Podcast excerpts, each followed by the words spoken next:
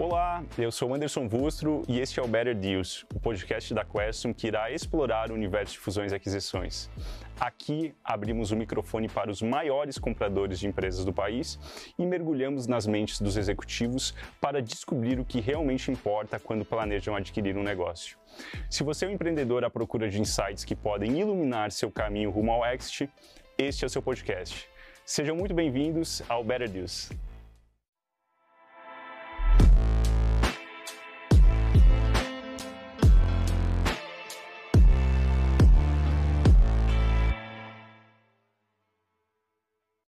Olá, estamos de volta com mais um episódio do Better Deals. Eu sou Anderson Vustro, sócio da Questum, e hoje eu estou com um convidado aqui super especial. E dando um breve spoiler, ele é engenheiro de formação, já fundou uma série de negócios e tem uma carreira corporativa invejável, é, atuando em grandes empresas aqui no Brasil. É, nos últimos anos, ele vem liderando as áreas de Corporate Venture, M&A e parcerias da maior empresa de tecnologia da América Latina. E hoje eu estou aqui com o Renato Pereira, diretor de novos negócios do Mercado Livre. Seja bem-vindo aí, Renato. Obrigado, Alisson. Muito bom estar aqui com vocês hoje. Show. Estou ansioso aí para aprender um pouquinho contigo, trocar uma ideia. E queria iniciar, como todo, todo episódio, conhecendo um pouquinho mais o nosso convidado. Então, conta aí um pouco dessa trajetória de engenheiro, empreendedor, executivo. Conta aí um pouquinho que você vem aprontando aí nos últimos anos e aí depois a gente vai explorar um pouquinho do Mercado Livre. É, tá bom. Eu, eu diria que nas últimas. Vamos dizer, eu, eu sou de Minas Gerais, né? Formei como engen formei engenharia mecatrônica lá no início dos anos 2000. É, e depois disso, acabei, na sequência, quando, logo que eu me formei, eu trabalhei em, em indústrias mais tradicionais de engenharia. Eu trabalhei muito tempo com engenharia aeronáutica, mas trabalhei também na indústria automotiva, trabalhei com energia solar, trabalhei com logística, então, vamos dizer, a primeira década de 2000 eu trabalhei em empresas mais tradicionais, ainda que na parte aeronáutica, né, era tecnologia também, mas era outro tipo, né, de tecnologia. Um pouquinho é, mais complexo, talvez. É, era outro, é, é, outro pace, né? Então, a aeronáutica você projeta 20 anos para frente, você decide qual avião construir, é, e fica cinco anos num projeto para lançar um avião, né? No mundo de tecnologia de software hoje, cinco anos é muda a indústria inteira, né? Você não consegue projetar nem três anos para frente, quem dirá 20, né? É, então, é outro... É, é, é, outro ritmo de decisão, né? E, e, e outro volume de, de comprometimento de investimentos, né? E, e aí, no, no, ano 2010, eu, eu quis mudar a carreira. Não que eu não gostasse do que eu estava fazendo, mas eu queria eu queria variar, eu, eu tinha muita curiosidade de é, entender vários outros modelos de negócio, né? É, eu já trabalhava, eu já era um curioso, já é, ia visitar a bolsa de valores, eu gostava de olhar balanço de empresas, eu, eu já gostava de investir na bolsa, estudava sobre o assunto, então eu queria ir para uma área de negócio de alguma forma e, e não sabia muito bem por onde começar, estava em áreas mais relacionadas à engenharia, acabei é, pedindo demissão de onde eu estava e fui estudar fora. Parei um ano é, minha vida profissional para estudar, fui fazer um MBA e sem saber o que, que eu ia fazer. E aí, depois disso, eu acabei me encantando pelo mundo de startups que eu nem conhecia direito. Então, lá foi anos 2010, 2011, que eu acho que era startup. O que, que né? era startup? O que, que era venture capital? O que, que era... Eu não, não conhecia nada desse mundo.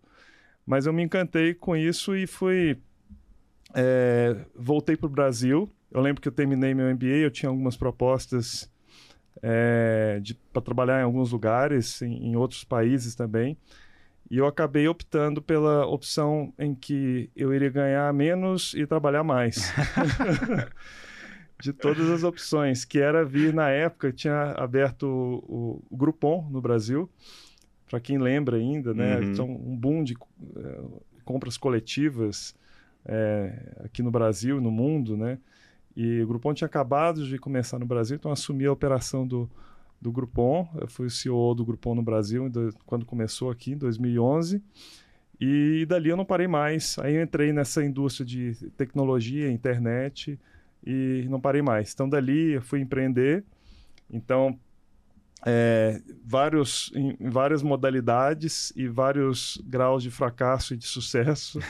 então, teve startup que eu comecei é, fazendo um MVP e em três meses, quatro meses eu invalidei o negócio. Tem startup que já deu mais certo desde o início, tem startup que passou pelos ciclos de investimento de série A, série B, é, foi vendida. É, então tive várias experiências em vários setores bem diferentes também. Então assim, eu nunca me especializei num setor específico.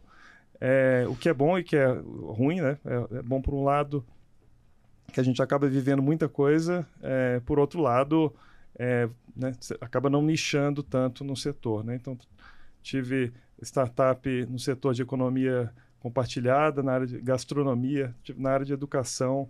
Eu fiz uma startup para estacionamentos é, e um sistema de gestão para e-commerce, é, RP. Então, tive um Qual... pouco de tudo aí. E, e, eu não vou perguntar qual que teve o maior sucesso, porque é, sucesso é subjetivo, mas qual que teve o maior aprendizado? Acho que cada uma trouxe aprendizados diferentes, né? Mesmo aquelas que talvez os maiores fracassos foram os, os maiores, aprendizados. maiores aprendizados. e traumas também. É, é... Não, eu diria que a, a, que seguiu o ciclo mais completo do ciclo típico, típico de, de startups foi, eu diria que foi a Educar, que é uma startup de educação, que a gente teve vários investidores relevantes e que e que passou por esses ciclos, né? Então cresceu bastante, teve um, um, um boom na época que ainda não se fazia tanto streaming, a gente começou a fazer streaming ao vivo. É, e era uma coisa também eh, bastante inovadora. Mas também eu tinha um RP também que eu lancei na época em que ninguém tinha sistema de gestão em nuvem. Eu tinha que explicar para as pessoas onde que, que era ficava, nuvem. O que, que, era nuvem, ficava gravado. A pessoa, não, mas aonde que está gravado isso? Eu quero ir lá ver. Fala, não, está lá nos Estados Unidos. Uma... Eu tinha que explicar onde nos Estados Unidos estava gravado.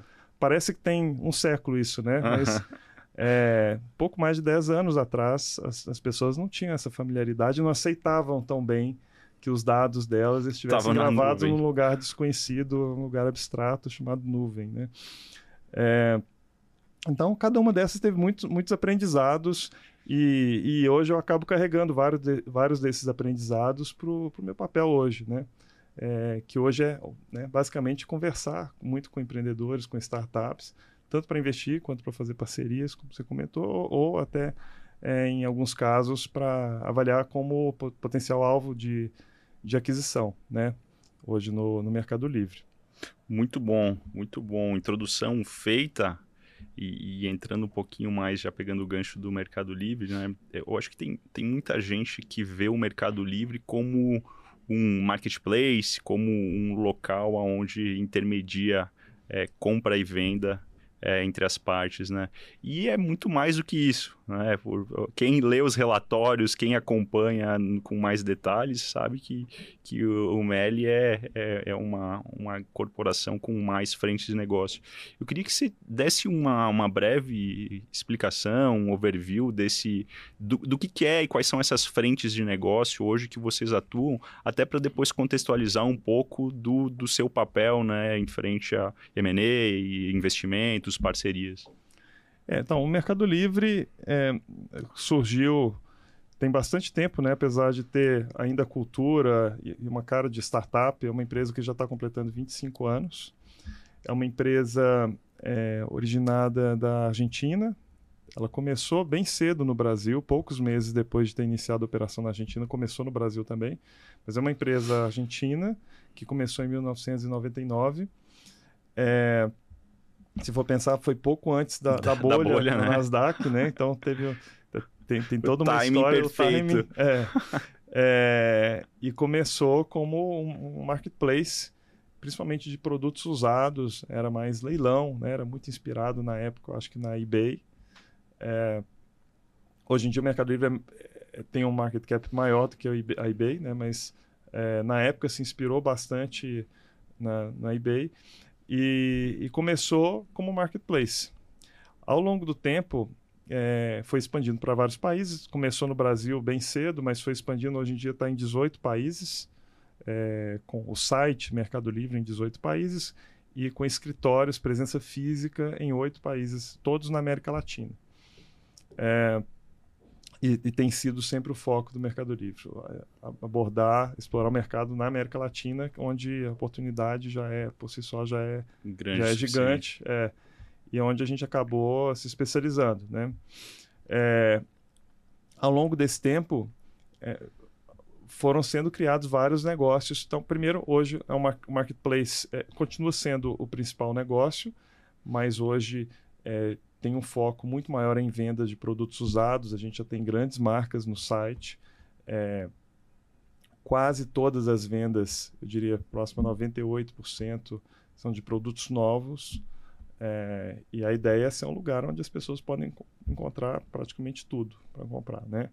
E a gente foi crescendo vários negócios adjacentes. O primeiro, talvez o mais conhecido deles, foi o Mercado Pago, que começou cerca de 4, 5 anos depois que o Mercado Livre é, foi fundado e começou simplesmente como uma plataforma, um sistema para processar pagamentos e para dar maior segurança para o comprador e vendedor, né?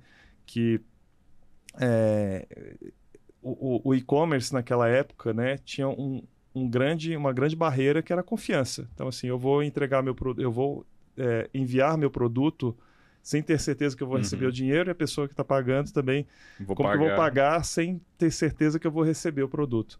A solução para isso, que hoje parece óbvia, mas a solução era ter um intermediário que re, retinha esse dinheiro do comprador e só repassava para o vendedor depois que o produto chegasse. Tão simples, tão simples quanto isso. Então, o Mercado uhum. Pago surgiu ali em 2004, 2005 para tirar essa prime esse primeiro grande atrito que existia para é, para criar essa confiança é, entre o comprador e o vendedor. Né? E o negócio foi expandindo. Hoje em dia, o Mercado Pago é, processa mais pagamentos fora do Mercado Livre do que dentro do Mercado Livre. Em termos de receita, já está próximo aí de. É, tá entre, na, na, ordem de 40% da receita total Mercado Livre vem do Mercado Pago. Então já está quase meio a meio. É, apesar de em quantidade de pagamentos, né, que a gente chama de TPV, é, já é mais já é, já é, maior fora do Mercado Livre do que dentro do Mercado Livre. É que no, é. no, o Mercado Pago ele atua tanto dentro do ecossistema, né, como fora para é, cartão de crédito, para contas. Exato. Pra... o Mercado Pago acabou se expandindo para vários serviços financeiros. Hoje em dia é, a gente posiciona o Mercado Pago como um banco digital, uhum. porque além da, de ser o, o, sistema de pagamentos dentro do Mercado Livre, a gente tem é, maquininhas, né, POS, então uhum. para o mundo offline, se você for no, tanto para o vendedor pequeno que está vendendo picolé na praia, quanto para o pequeno empreendedor, empreendedor que tenha lojas ou até para o é, vendedor médio. Então, assim, a gente foi crescendo é, em tamanho de, de vendedores que trabalham com o Mercado Pago no mundo offline. E a gente oferece uma série de outros serviços. Então, tem hoje crédito, que é, a gente tem hoje portfólio de 3. Ponto, tá, passou de 3,4 bi de dólares em, em crédito é, no, na carteira hoje de merc no mercado crédito, tanto para consumidores quanto para é, vendedores. A gente já tem emissão de cartão de crédito, a gente já tem conta digital com produtos de investimentos também a gente é, oferece seguros, então tem uma área de insurtech dentro do Mercado Livre. Então o Mercado Pago criou vida própria uhum. e, e, já tem uma série de negócios em torno desse banco digital que é o Mercado Pago. E o Mercado Livre, o Marketplace também foi gerando negócios que hoje se conectam tanto com a parte de e-commerce quanto a parte de, de. A gente nem chama só de e-commerce, a gente chama de commerce, porque tem muito Online, do mundo offline. offline. também, né? Então, negócios como logística, então acabou virando um diferencial competitivo, né? A gente passou a, a encostar nos pacotes, né? Que até 2016, 17 a gente não encostava nos pacotes, era pura Tudo. tecnologia. Agora a gente já tem é, malha a malha própria. É, a gente tem um negócio muito relevante hoje em dia de ads, né? então de publicidade, em que a gente consegue direcionar a publicidade é, para o público baseado no comportamento do público, baseado no que aquele público está procurando, né? Então, é, se você for pensar hoje, é, o Mercado Livre acaba sendo a pessoa que está ali no Mercado Livre, ela não está só procurando por algum item, ela está procurando um item para comprar. Então, é um é um lead muito qualificado, muito quente, né, para quem é um anunciante. Quem quer anunciar no Mercado Livre, você consegue ser muito certeiro na publicidade. É, e com isso a gente gerou um negócio muito relevante, que é, talvez é a frente de negócio mais rentável do Mercado Livre hoje, justamente porque já monetiza em cima do tráfego que já existe, uhum. tanto no Mercado Livre quanto no Mercado Pago. O aplicativo do Mercado Livre hoje, é, ele está instalado em praticamente um terço dos telefones celulares no Brasil. É, o negócio do Brasil, esqueci de comentar, né? apesar do Mercado Livre estar em 18 países, o Brasil representa historicamente representa mais da metade da receita do Mercado Livre. Então, mercado muito concentrado em Brasil, México e Argentina, mais de 90%, e o restante está nos outros países. Né? Mas então tem vários outros negócios adjacentes ao que eram o, o marketplace lá atrás. Então eu comentei Mercado Pago e junto dele crédito, seguro, é, conta digital, etc. É, dentro de Marketplace tem logística, ads, a gente tem uma plataforma também que chama Mercado Shops, para quem quer ter sua loja própria, com seu próprio site. É, então, é, virou todo um ecossistema é, e tem uma conexão entre todos esses agora, que é a, a nossa... A gente criou uma unidade de, de loyalty, né, de fidelidade, que é o Meli+, uhum. que hoje em dia é um, é um, é um plano que a pessoa pode pagar para ter alguns benefícios em várias dessas frentes, ou ela pode pagar ou ela pode adquirir também através de frequência de compra. Então, quem é um comprador muito assíduo ou usa muito o Mercado Pago também, consegue ter ML+, e aí você tem acesso a conteúdo gratuito, música, é, streaming e, e, vários descontos. Então Conheço virou um bem. ecossistema. Sou assinante, fazendo a propaganda aqui, o Merchan é bom, assinem. Muito bom. É... E é isso. Então, mas a gente continua com esse espírito de startup porque tem muita oportunidade ainda para fazer e com, com, né, com a base de usuários relevante a gente consegue oferecer muitos serviços agregados e, e tem um efeito de rede muito interessante, né? Quando você começa a ter a ser um destino, as pessoas chegam na, em época agora Black Friday, Natal, é, sabem que ali vão poder encontrar uhum. é, praticamente tudo, você cria um, um, um, um, efeito, um círculo virtuoso muito relevante. Né? E no fim você virou um buscador, né? No, no fim do dia, ao, invés da pessoa ir para o Google ou para o Bing, qualquer um desses buscadores, para fazer compras, para pesquisar produtos, acaba indo também no Mercado Livre para fazer toda essa, essa análise, seleção, avaliação. É, por isso que a parte de ads cresceu tanto uhum. no Mercado Livre. Justamente porque começa a ter esse tráfego de pessoas buscando produtos para comprar. Tem uma né? relevância. Então né? tem uma relevância grande para os anunciantes. Sim. E é legal você falar do, da, da parte do mercado pago, porque hoje representa aí 40% pelo que você comentou da receita, né? E no fim você está virando cada vez mais próximo de ser uma instituição financeira como Core, né? Do que como é, talvez você esteja aí entre as principais instituições financeiras do, do país ou da América Latina, se considerar o TPV, se considerar o, o nível de, de receita Sim. que você já tem. Não, e, e em alguns países, na Argentina, por exemplo, o Mercado Pago é o principal, é, é principal sistema de pagamentos do país. É, e, e, em cada mercado em que a gente atua, isso é interessante. Como a gente está em várias, em vários verticais diferentes, a gente tem competidores de vários tipos e de vários tamanhos em cada país. Então não tem um competidor único. Uhum. Né? Então a gente acaba tendo que, que é, ser o melhor, tentar ser o melhor, tentar liderar em vários mercados em que cada um tem seus competidores fortes e, e especializados, né? Então a gente acaba tendo tendo várias frentes aí com quem competir e que para nós acaba sendo positivo porque nos ajuda a melhorar mais rápido. Uhum. É, e eu, eu, lembro de ter visto algum, alguma entrevista, alguma matéria, né, falando sobre essa, essa, essa mentalidade de estar presente sempre na jornada do consumidor e do lojista, que são os dois perfis, talvez, principais de, de, de clientes né, da, do, do Mercado Livre. Né? Então, tudo acabou sendo é, de alguma forma, seja planejado ou uhum. talvez algumas nem tão planejadas, mas de estar tá fortalecendo a entrega, a proposta de valor para esses dois perfis é, dentro dessas frentes que você mencionou. Né? É isso aí. É...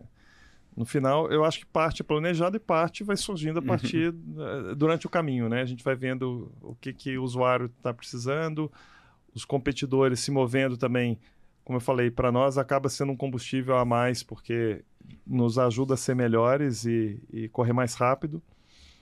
E é, a logística é um bom exemplo, né? Eu, eu diria que é, quando o Mercado Livre foi criado, eu acho que não não estava nos planos a gente ter a própria rede logística. A gente fez isso a partir do momento que identificou que os usuários estavam buscando aquilo, a gente não conseguiria é, fazer isso dependendo de um terceiro, né? É, e a gente teve que criar essa solução dentro de casa. Chegou uhum. um ponto que, tanto em custo quanto em prazo, os parceiros tinham chegado no, no limite.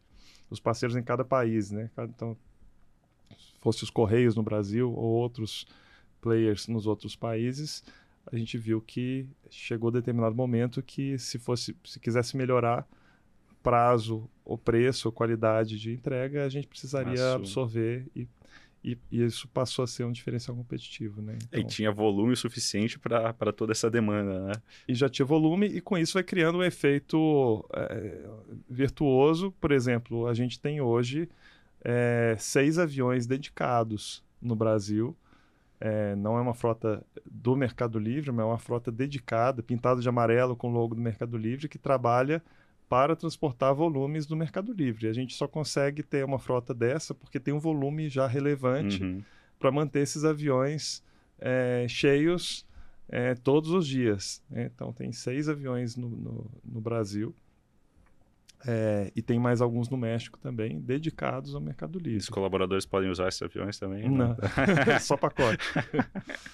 Bom se fosse, né? É. É, e, e, e muito bom. E, e, dado essa, essa, esse overview aqui sobre o Mercado Livre, Renato, é, eu, dei uma, uma olhada aí no, nos resultados aí do último trimestre que saiu recentemente e vocês estão na contramão do, do varejo, né? Se a gente for olhar em questão de crescimento e receita, tenho aqui 69% de crescimento, é, lucro da, da companhia 178% de crescimento, enquanto quando a gente vai ver os, os na frente do marketplace em si, né, os principais concorrentes ou estão em RJ ou estão com algum, é, algum problema em seus balanços, né? É, dito isso, eu queria que você contasse um pouquinho sobre a estratégia de crescimento do Mercado Livre. O que, que vocês têm como é, guidance, o que, que vocês têm como é, é, posicionamento né, de crescimento em relação tanto a, a, crescimento orgânico, né, e eventualmente até olhando para algum crescimento inorgânico, como é que é, é essa, essa questão dentro da, do, do Mercado Livre? Eu, eu acho que tem uma questão que, desde a. Acho que partir dos fundadores do Mercado Livre, é, é algo cultural e que continua até hoje, que é, é nunca prometer é, então, assim, prometer coisas antes de estar realizando. Mercado Livre, geralmente, a gente faz primeiro e depois conta. Uhum. Então, é, ao longo desses 25 anos, a gente nunca deu guidance. Na hora que tem os resultados trimestrais, a gente nunca fala o que, que vai fazer no próximo trimestre ou quais os resultados esperados no próximo trimestre. É, a gente prefere contar depois que fez. Então, esse é um princípio talvez cultural e, e, e, básico que continua no Mercado Livre até hoje. Ou seja, não contar, não prometer, não. A gente prefere trabalhar. Meio mineiro. É, né? meio come quieto. é. Então, é, porque isso nos ajuda a focar em, em executar. Né? A gente executa, a gente não gosta de trabalhar é, gerar expectativas, a gente prefere é, gerar reputação. Né? Então, assim, a, as pessoas, eu acredito que se acostumaram a ver um resultado consistente ao longo dos anos. Né? Então, trimestre a trimestre, a gente cresce, a gente é, continua crescendo, mesmo comparado né, com níveis. É, é, mesmo com relação na época da pandemia, que o setor de e-commerce cresceu muito, né? As pessoas comprando mais online, mais em casa. É, o setor, de forma geral, é, retraiu um pouco, mas o Mercado Livre continuou crescendo de, de, forma consistente. Então é sempre, até pelo histórico, né? Boa parte dos times, é, são, assim, o, o Mercado Livre tem um histórico de pessoas continuarem muitos anos no Mercado Livre. Então, o, o fundador está no Mercado Livre até hoje. Vários, eh, várias das pessoas que estiveram no início do Mercado Livre continuam no Mercado Livre até hoje. Então, é sempre uma visão muito de longo prazo, um crescimento consistente. É, e com isso, eu acho que a gente consegue crescer também de forma sustentável, de forma saudável. Né? Então, buscar sempre balancear crescimento com rentabilidade. É, não, não, não. É claro que tem horas que você tem que acelerar mais o crescimento ou é, ser mais cuidadoso com o crescimento e focar mais na rentabilidade. Então, você está sempre balanceando esses dois, mas os dois estão sempre ali. Está sempre hum. crescendo e, e, e, sendo rentável. Às vezes com mais foco em um, mais foco no outro, dependendo do mo momento. Né?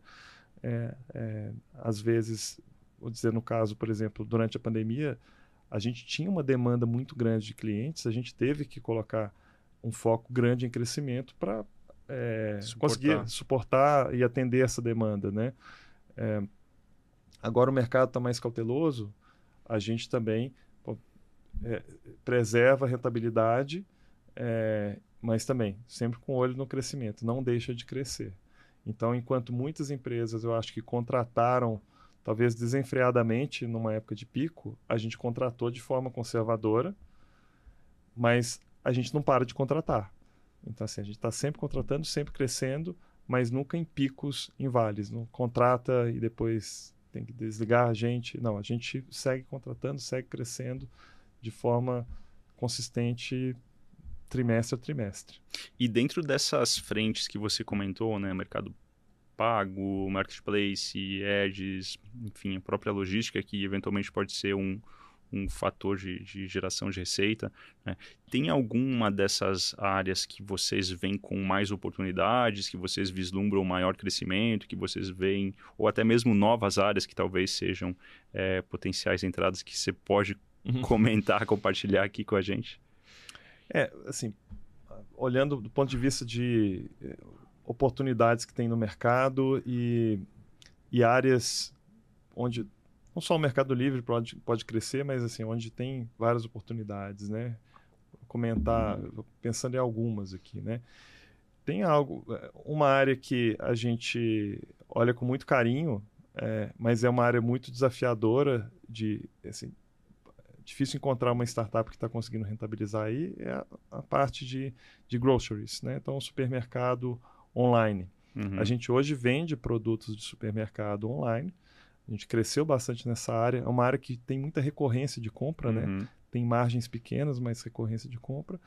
É, mas o que que, o, qual que é a demanda que ainda não é plenamente atendida? É a demanda por produtos frescos. Então, uhum. Então, assim, você vender só parte do produto do supermercado ainda deixa um, um gap. Um gap é, tem players buscando fazer isso, é, mas ainda é, o desafio é conseguir fazer isso de forma rentável, sustentável e escalável. Então, essa é uma oportunidade. Eu acho que a parte de seguros, né, tem uma série de startups em, empreendendo, mas é uma área que tem muita oportunidade também. Seguros de vários tipos, né? uhum. né? Seguro de carro, seguro de celular, seguro de vida. Fazer isso de forma digital, escalável, também é algo que vários players estão buscando e é onde eh, a gente enxerga que tem muita oportunidade. É, algumas áreas é, que historicamente é, também evoluíram relativamente pouco ao longo do tempo Então, assim, enquanto você tem marketplace de uma série de produtos já funcionando totalmente online, você tem ainda compra de imóveis uhum. e de uhum. veículos que você ainda não tem. É, é, difícil você ter transação no site, tanto pelo tipo de produto quanto pelo, pelo o volume de, de dinheiro que isso envolve, né? É, e a dinâmica também, ela a dinâmica tem a é parte offline, né? Então tem Exato. uma parte de busca, pesquisa online, mas uma concretização offline. Exato. Então eu diria que esses mercados que conectam mais o mundo online com o offline é onde tem, tem algumas oportunidades ainda. Então, de novo, tem players é, buscando atacar esses setores, mas o desafio é fazer isso de forma rentável, de forma escalável. É, eu poderia continuar falando muito tempo aqui na parte. Eu acho que muita gente pergunta AI, né? Ah, AI é uma oportunidade. Não, AI é uma ferramenta para conseguir atacar várias dessas oportunidades. Uhum. Então, em tudo isso que eu falei, pode ter AI, né? Então, é AI não é né? é a, a, oportunidade em si, ela é uma ferramenta para você conseguir viabilizar várias dessas coisas. Então, mesmo no, no mundo de marketplace, a gente já usa AI para uma série de coisas e você pode usar cada vez mais, né? Então, todas essas áreas que eu comentei, ads, você pode passar a criar ads de forma mais automática, é, o design de campanhas, né? Ser feito de forma automática, a busca de produtos e o cadastro de produtos no site, você consegue também fazer de forma mais escalável. Então, assim, AI pode estar presente e já está presente hoje em uma série de iniciativas é, do Mercado Livre, é, mas é, é, é uma ferramenta super valiosa para usar. Não é a oportunidade em si, né? Uhum. Mas é... Tem muita coisa ainda para que dá para fazer, né? Tem muita coisa. Caramba. Muita coisa. E em logística também, que eu não comentei, mas também tem uma série de automações. É... É, para onde você olhar tem, tem oportunidade, na verdade. É. Apesar de ter mais de 20 anos aí, tem ainda muita coisa que dá para construir. Muito bom. Exato. E, e pegando o gancho nisso, é, como é que vocês veem é, a parte do, do crescimento, ou melhor, né, da, da frente de M&A relacionado a essas oportunidades, né? Vocês culturalmente têm esse viés de aquisições ou parte disso você até comentou, né, eventualmente de desenvolver dentro de casa? Como é que vocês é, trabalham com a frente de M&A e que tipo de oportunidade que pode ser relevante? Como é que vocês enxergam essa, essa estratégia de aquisição para complementar o negócio? É, eu diria que M&A, é, então, a nossa área olha M&A é uma das coisas que a gente faz, é, mas é muito de forma oportunística. Então, a, até a forma em que está desenhado o nosso time faz com que é, a gente não tem ni ninguém especializado, alguém focado só em aquisições. E isso nos dá nem investimentos. É o mesmo time que olha para investimentos, para aquisições e para parcerias. Parcerias já tem projetos suficientes para ocupar 100% do tempo de todo mundo. e isso nos dá é, uma vantagem de não ter. Eu, eu, não tenho meta de ninguém do time de fazer tantas aquisições ou tantos uhum. investimentos no ano. Eu posso passar anos sem Sim. comprar ou sem investir, mas a gente acaba todos os anos investe em alguma empresa. Tem alguns anos que a gente investe mais é, em mais empresas, alguns anos que investe menos, mas todos os anos a gente acaba encontrando uma oportunidade interessante de investir. E aquisição, na média, a gente tem adquirido uma empresa por ano. É, então, nesse ano agora e no ano passado, nós não adquirimos nenhuma ainda. Mas aí no ano anterior foram duas. Tem ano que. Então, assim, uhum. é, é, muito oportunístico. E passou por várias fases, vários tipos de aquisição. Quais seriam, talvez, os, os três principais tipos? Né? E eu acredito que a maioria das empresas é, talvez não avalie dessa forma, mas eu, eu acho que são três grandes razões para aquisições. Uma é a acquihire, ou seja, você quer trazer um time para dentro é, que vai te trazer um know-how, que vai desenvolver um produto ou vai continuar construindo um negócio que esse time se Já provou iniciou. muito bom, experiente, etc. Então, você trazer talento. A outra, é, outra razão é ganhar market share. Então, você comprar é, empresa que já tem é, já tem seu público, seus usuários e já tem uma parte de um mercado e é uma forma de você crescer rápido naquele mercado ou Uhum. até agregar. Você já está presente ali e você quer agregar mercado. E, e a terceira parte, é, terceiro formato é você trazer um negócio novo que você não tem. Então, às vezes, que Sim. acaba sendo uma combinação dos dois anteriores. Você já traz um time, já traz um- uma base de usuários, de clientes, incorpora um negócio novo é, que você entende que você consegue potencializar. Um mais um virar três. Uhum. né? Então, são as três grandes razões. Agora, como que a gente foi ao longo da história? É, eu diria que no início do Mercado Livre, teve muitas aquisições que foram nos dois, nos dois primeiros focos. A Acquihire aconteceu bastante. A gente comprou muitas empresas de software que tinham muitos desenvolvedores é, especializados ou não. Então, teve, por exemplo, teve empresas que a gente comprou que tinham... é, O foco deles era em machine learning. A gente comprou, os líderes eram pós-doutorados em machine learning, as equipes todas eram tinham um- uma qualificação muito grande em machine learning e era um know-how que a gente queria crescer. Ou seja, não queria comprar apenas a equipe pelo time que estava lá, mas queria comprar a máquina de contratar gente Uhum. boa nesse com esse know-how. Então, a gente trouxe essas pessoas. Teve caso que a gente comprou, foi a Acquihire também, que virou um hub de desenvolvedores. Por exemplo, na Colômbia, a gente não tinha time de desenvolvedores até dois, três anos atrás. Compramos uma empresa que tinha 400 desenvolvedores, que era uma software house que fazia Uhum. projetos para várias empresas. E aí a gente comprou, passaram a fazer projetos só, Só para o Mercado Livre. E passou a ser o hub. Passou, foi o início do escritório de tecnologia na Colômbia, que cresceu e hoje tem muito mais desenvolvedores. Mas você ter a base de líderes, a máquina de contratar desenvolvedores na Colômbia, para nós teve muito valor. É, E eu diria que atualmente a gente está mais no tipo 3, que é comprar negócios. A gente pode comprar negócios que estejam fazendo bem algo que a gente ainda não conseguiu fazer. Uhum. É, porque a Acquihire, eu diria que faz cada vez menos sentido, porque hoje em dia, você comprar uma empresa que tem 400 desenvolvedores, no momento em que é, os, as empresas e os países não têm fronteira mais, o desenvolvedor que Uhum. começar lá na Colômbia, ele pode pegar um trabalho na Holanda e ganhar em euro, ou nos Estados Unidos. É, é pouco tangível esse ativo, Uhum. né? É, pessoas, porque essa pessoa pode, você comprar a empresa com 400, ela- um mês depois pode ser que ela caia para 50. Uhum. Então, você não tem mais aquele escritório com as pessoas ali, a barreira para essas pessoas Mudou, né? entrarem ou saírem, mudou. Então, a acquihire faz cada vez menos sentido. O acquihire, acquihire puro. Market share pode fazer sentido em alguns mercados.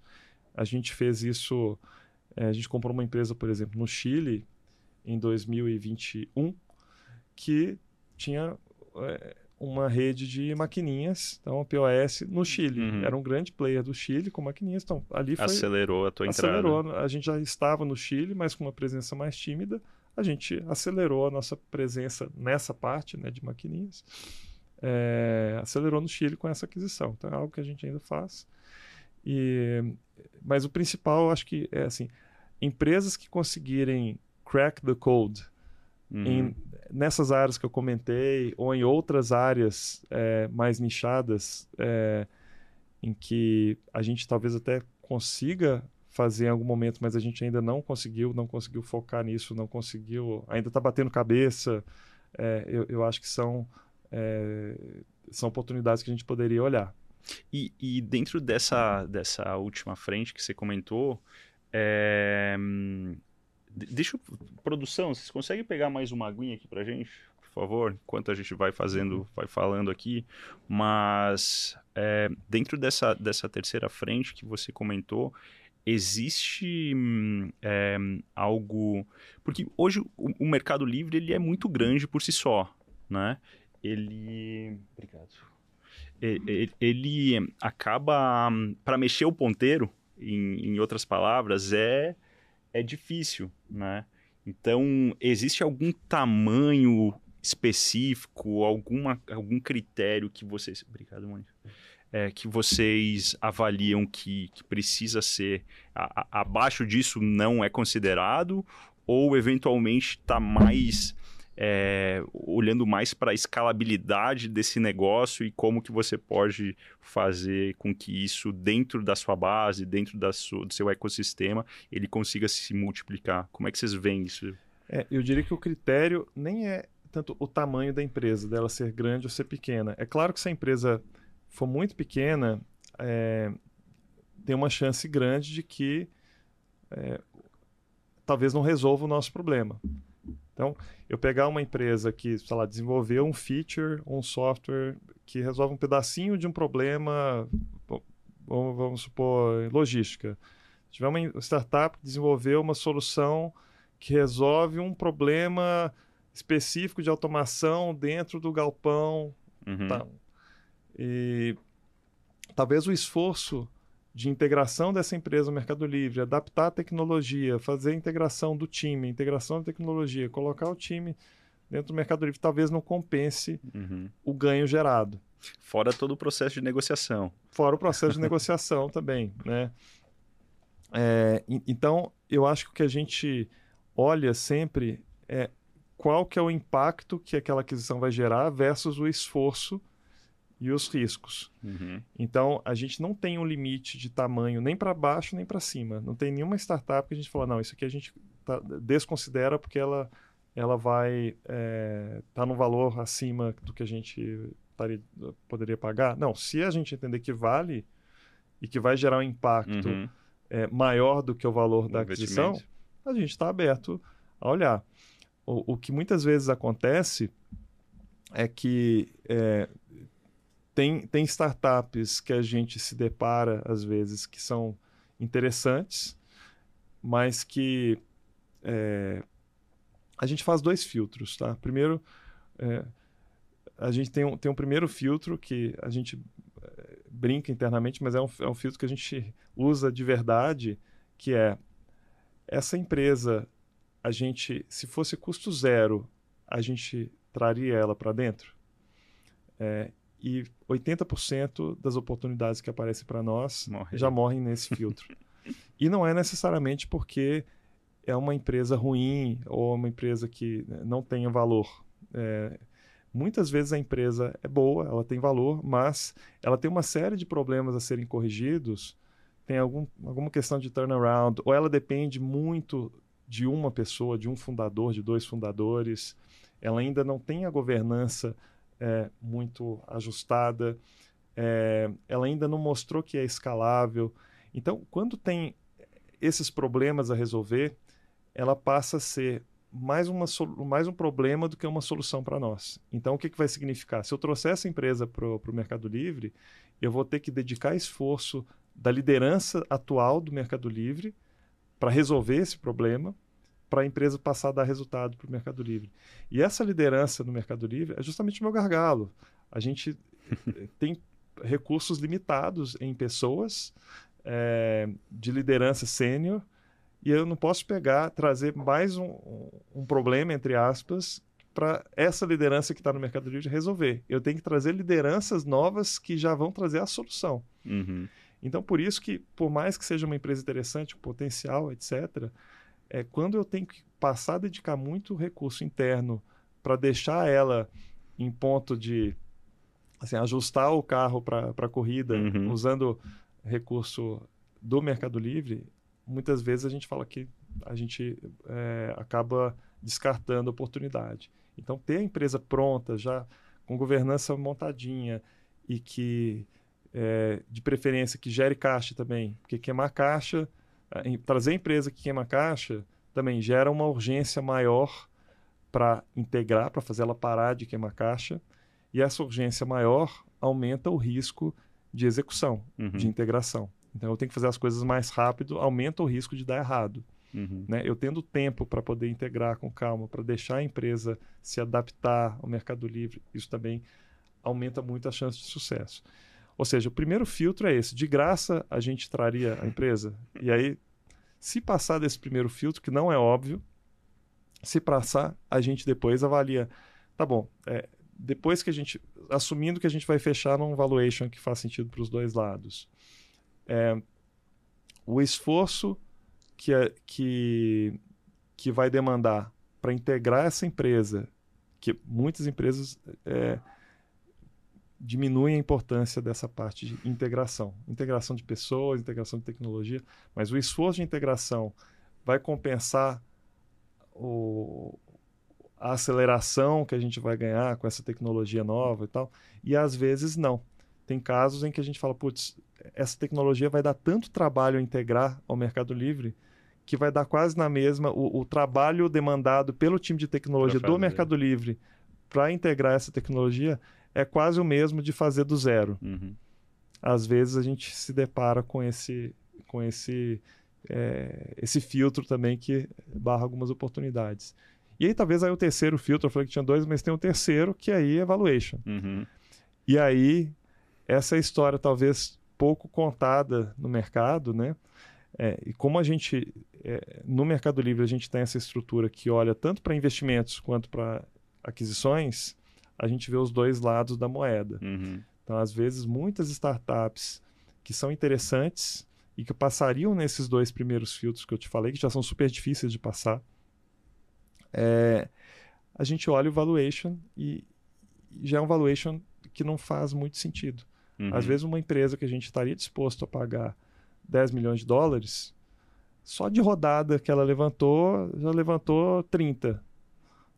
então, é, por mais que os fundadores ou os investidores estivessem dispostos a um down round, porque aquela que levantou 30, levantou 30 a valuation de 100, de 150, Uhum. de 200. E eu estou disposto a pagar 10. E não é porque a gente quer apertar e, e comprar por menos do que vale. Fala, não, a empresa vale 10.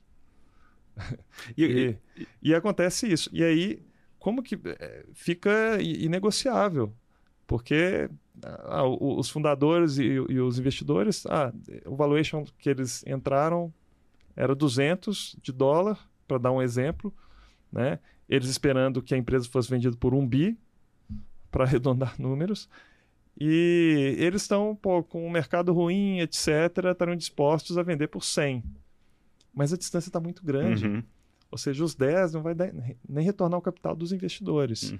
Imagina, sendo que os investidores têm a preferência, imagina o que, que ficaria para os empreendedores? Nada. Então, entra num no deal zone. Né? Então, acontece muito esses casos de no deal zone, porque algumas startups boas, com empreendedores bons, com negócios bons, atendendo dores de mercado reais, é, ficaram com valuation, caíram numa armadilha de valuation que é muito difícil sair. Então, e aí a gente acaba passando. Ou seja, por mais que, putz, é, 30 de dólar no exemplo desses fosse o mínimo que faria sentido, pelo menos para retornar o capital, Uhum. eu não vou pagar 30 numa empresa que vale 10. Aumenta de novo o nosso risco. Uhum. Ou seja, essa empresa que eu vou pagar 10, eu vou conseguir gerar valor nela para vou ter um payback do investimento, mas eu não vou aumentar meu risco para colocar 30, é, aumentando o meu risco, o risco do Mercado Livre, para resolver um problema que aconteceu lá na raiz, lá da, da, na, em alguma rodada em que a empresa é, errou a mão, os investidores. O sonho foi maior que a realidade. Exato. Né? O que foi vendido lá na captação, por vezes, não se, se concretizou. né? E, e eu queria pegar esse, esse seu comentário para explorar um pouco mais dessa parte de valuation, que é um assunto, assunto naturalmente polêmico, mas que eu acredito que na grande maioria dos empreendedores eles não têm clareza dessa distinção entre valuation de uma venda e valuation de uma captação, né? É, você fala, poxa, o cara captou a 30 de dólar ou 100 de dólar, ou qualquer que seja o, o, o valor, mas ele vale menos, né? É, e como vocês, é, principalmente na sua área, olham para essas duas frentes, né? Tanto de fazer uma aquisição como de fazer um investimento, acho que na, ninguém melhor pra, do que, que você para explicar um pouquinho sobre essas diferenças, né? Por que, que ela vale 100 milhões, ou, ou melhor, ela vale 10 para comprar, mas ela val valeu 30 para captar. É, às vezes a discrepância é maior. Até nesse é. exemplo, o 30 de, desse exemplo tá até mais... é 30 de rodada com valuation de 100, né? Ah, tá. Às vezes a discrepância é até maior. Mas, mas, é, pra, mas no seu ponto, é, tem, tem várias formas de, de, de, enxergar isso, né? Uma das formas é quem está comprando, ele está olhando o valor da empresa agora. Ele não está olhando a projeção de quanto que ela pode valer no futuro.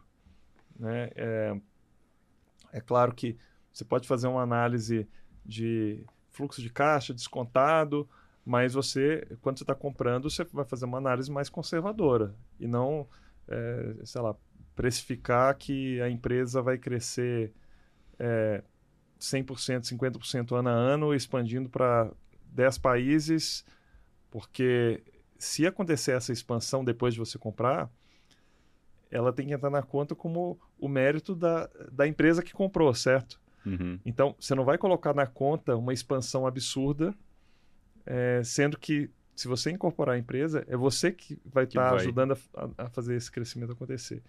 Então, você não coloca na conta projeções super agressivas, você vai colocar projeções mais pé no chão e mais é, conservadoras. É, então, essa é uma das razões. É, a outra razão é que, de, dependendo do estágio da empresa, o valuation para captação de rodada é mais arte do que ciência, né? Então uhum. tem uma licença poética maior, vamos dizer assim, para poder projetar o valuation, é, porque tem um cenário mais incerto, para o bem e para o mal, né? Ou seja, a empresa pode crescer absurdamente é, e geralmente o investidor está entrando tá, e está e tá investindo em várias empresas, ele é, estatisticamente ele tem que trabalhar que algumas delas, alguma vai crescer 100 vezes, mil vezes, né? Algumas poucas vão ter um crescimento explosivo e tem que é, então dá para ter é, uma, uma licença poética para projeções mais agressivas, porque algumas das startups de fato vão conseguir, mas a maioria não. Né? Quando você está comprando, você não está montando um portfólio de empresas compradas, diferente do VC que tem um portfólio e ele joga com essa estatística. Quando você está comprando, você está olhando uma.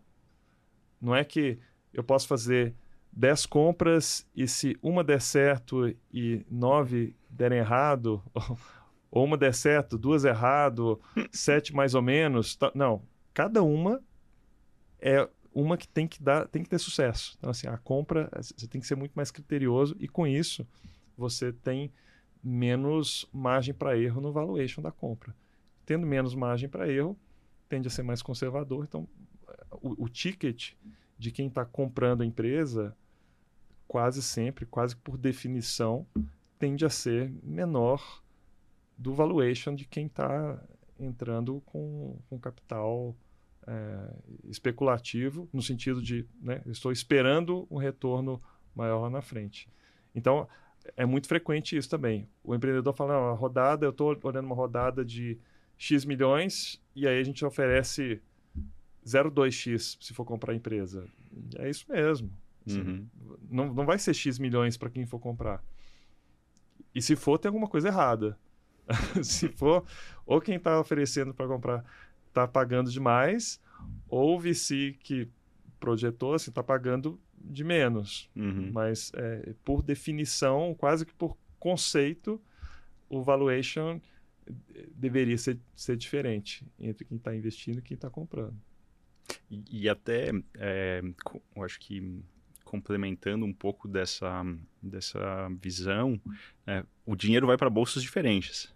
Né? Um, a gente está falando captação vai para o caixa da empresa e esse dinheiro ele tem que se multiplicar né, de alguma forma né, em crescimento, em receita e, se tudo der certo, em, em, lucro, né, em geração de caixa.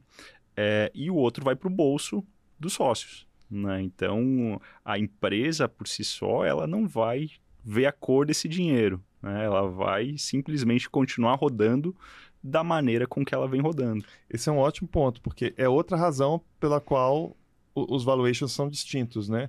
Porque é um, o investidor ele está colocando dinheiro E a contrapartida é que esse dinheiro seja, seja usado para crescer a empresa mais do que ela cresceria sem esse é. dinheiro, certo? Porque senão, é. para que está acontecendo o investimento, né?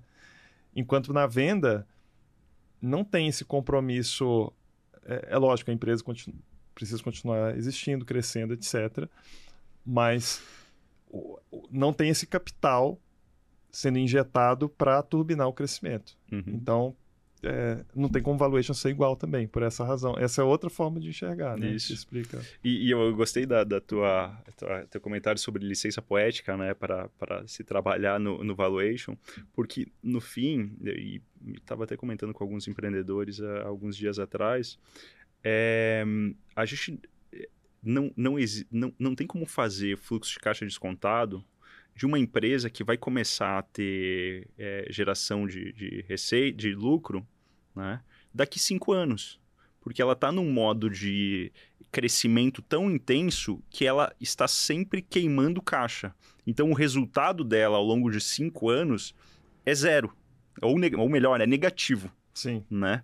Com um nível de incerteza a tal ponto que é, pegando a metodologia de fluxo de caixa descontado, né? A gente está projetando esse fluxo de caixa livre, ou seja, essa, esse resultado né, no, no, caixa da empresa ao longo dos próximos anos e trazendo isso a valor presente com uma taxa de desconto que considera o cenário do mercado e os riscos envolvidos no negócio em si.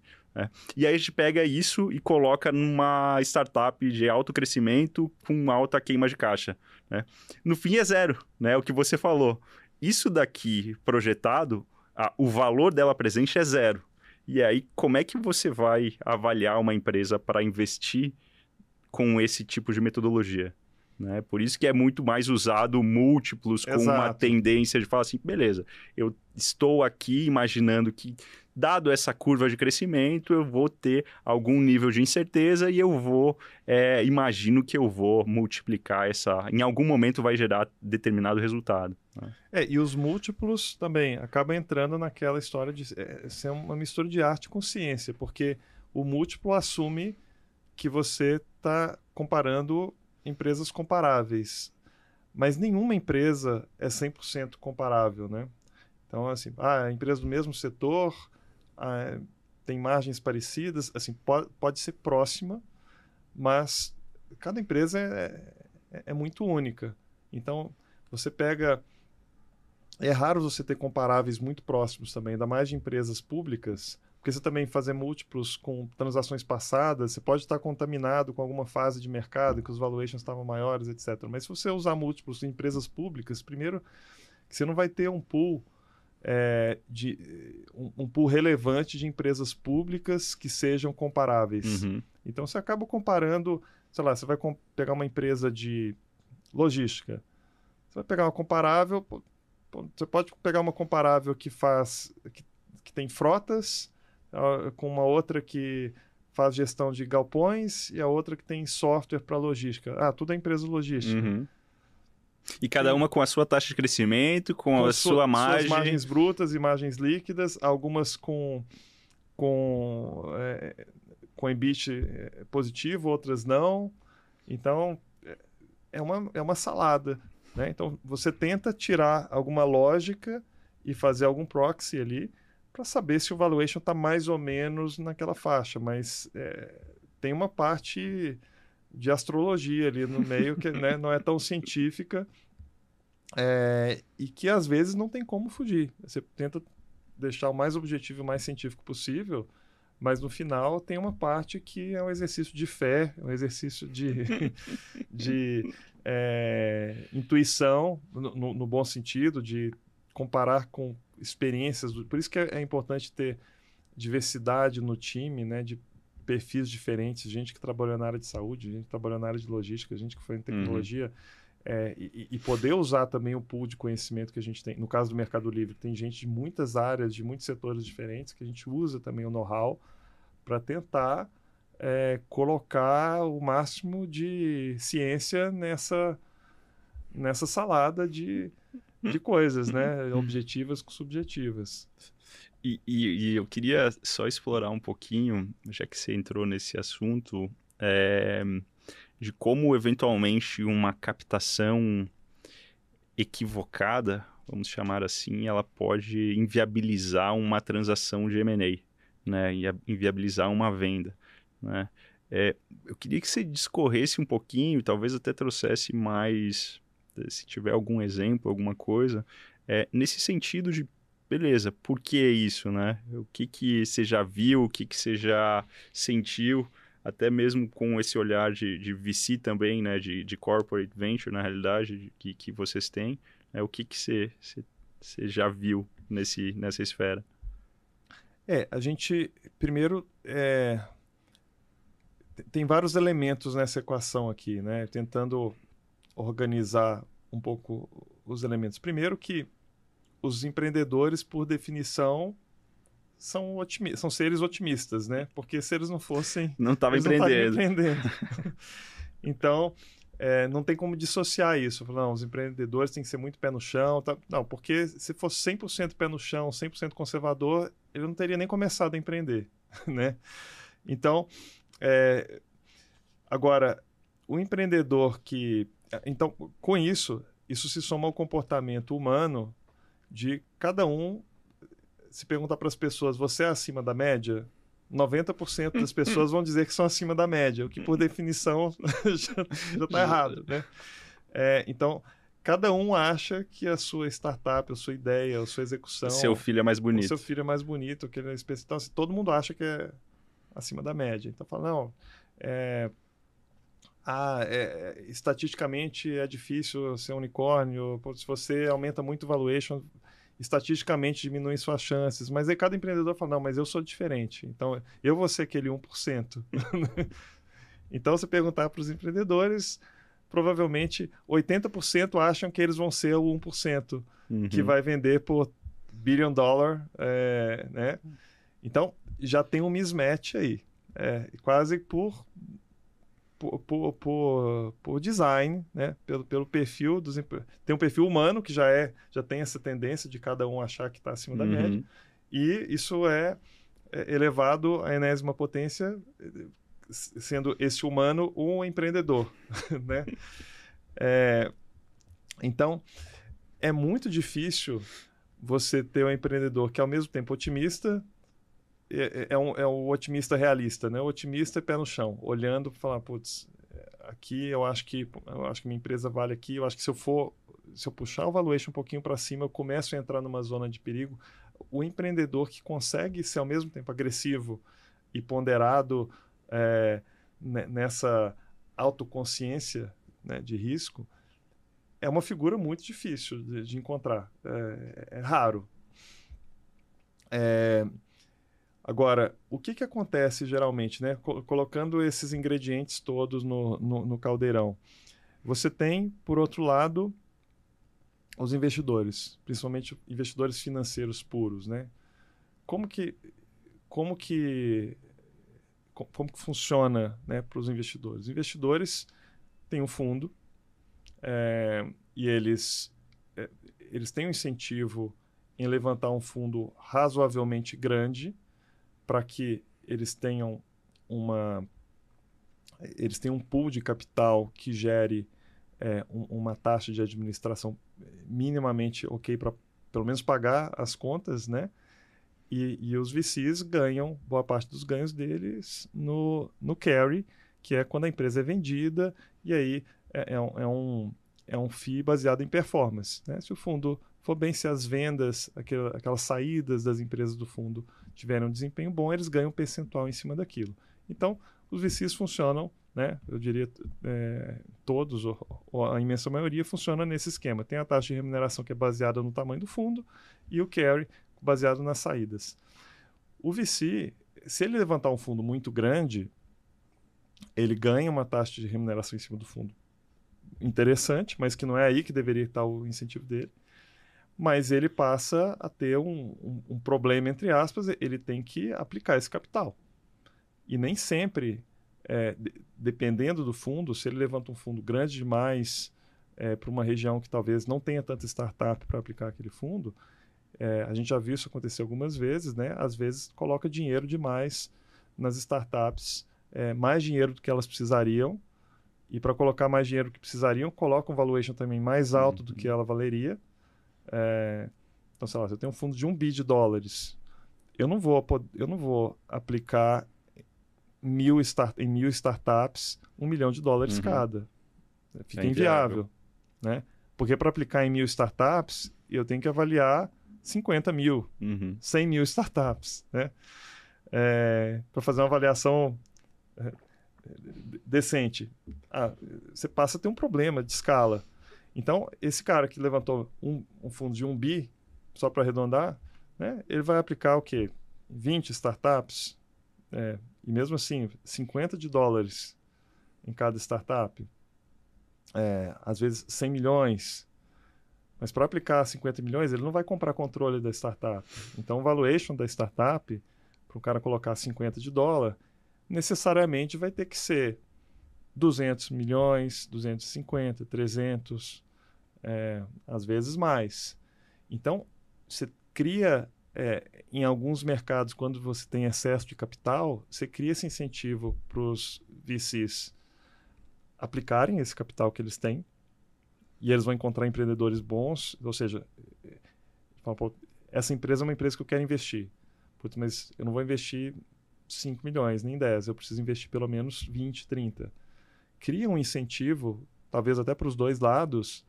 O empreendedor vê aquilo e fala, nossa, é, até talvez uma questão até de ego, fala, nossa, que bacana. Os caras estão falando que minha empresa vale 250 milhões de dólares.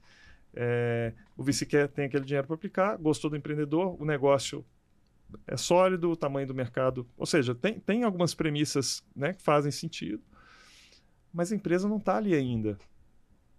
E aí o que, que acontece? Vamos pegar um caso desses. A empresa captou 50 milhões de dólares, sendo que ela precisava de 10.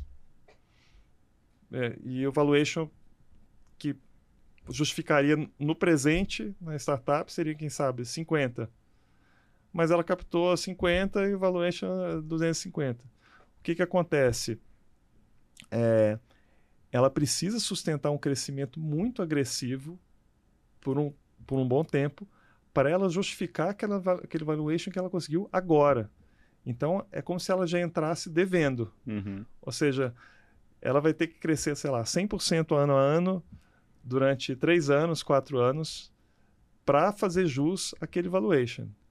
Então, para empatar. Para empatar e para estar ok. Uhum. Vai todo mundo dar um joinha e falar, cara, ok.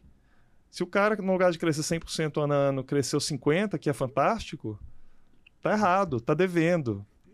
Então, cria uma armadilha é, que pode prejudicar o exit também.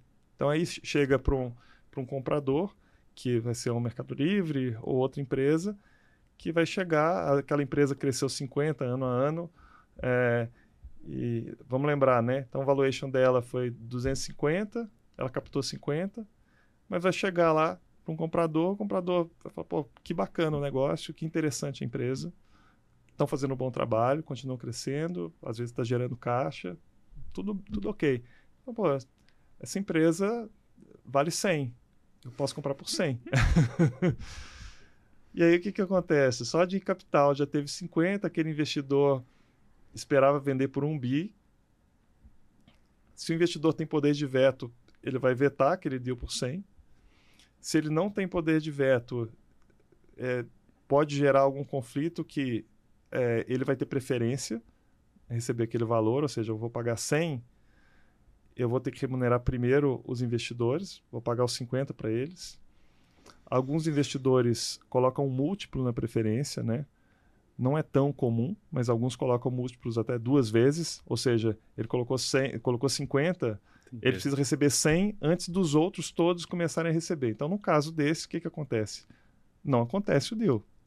Vou pagar 100, vai tudo para o investidor, que vai sair insatisfeito, porque para ele duas vezes não, não, é, um... não é o objetivo, e o empreendedor sai com zero.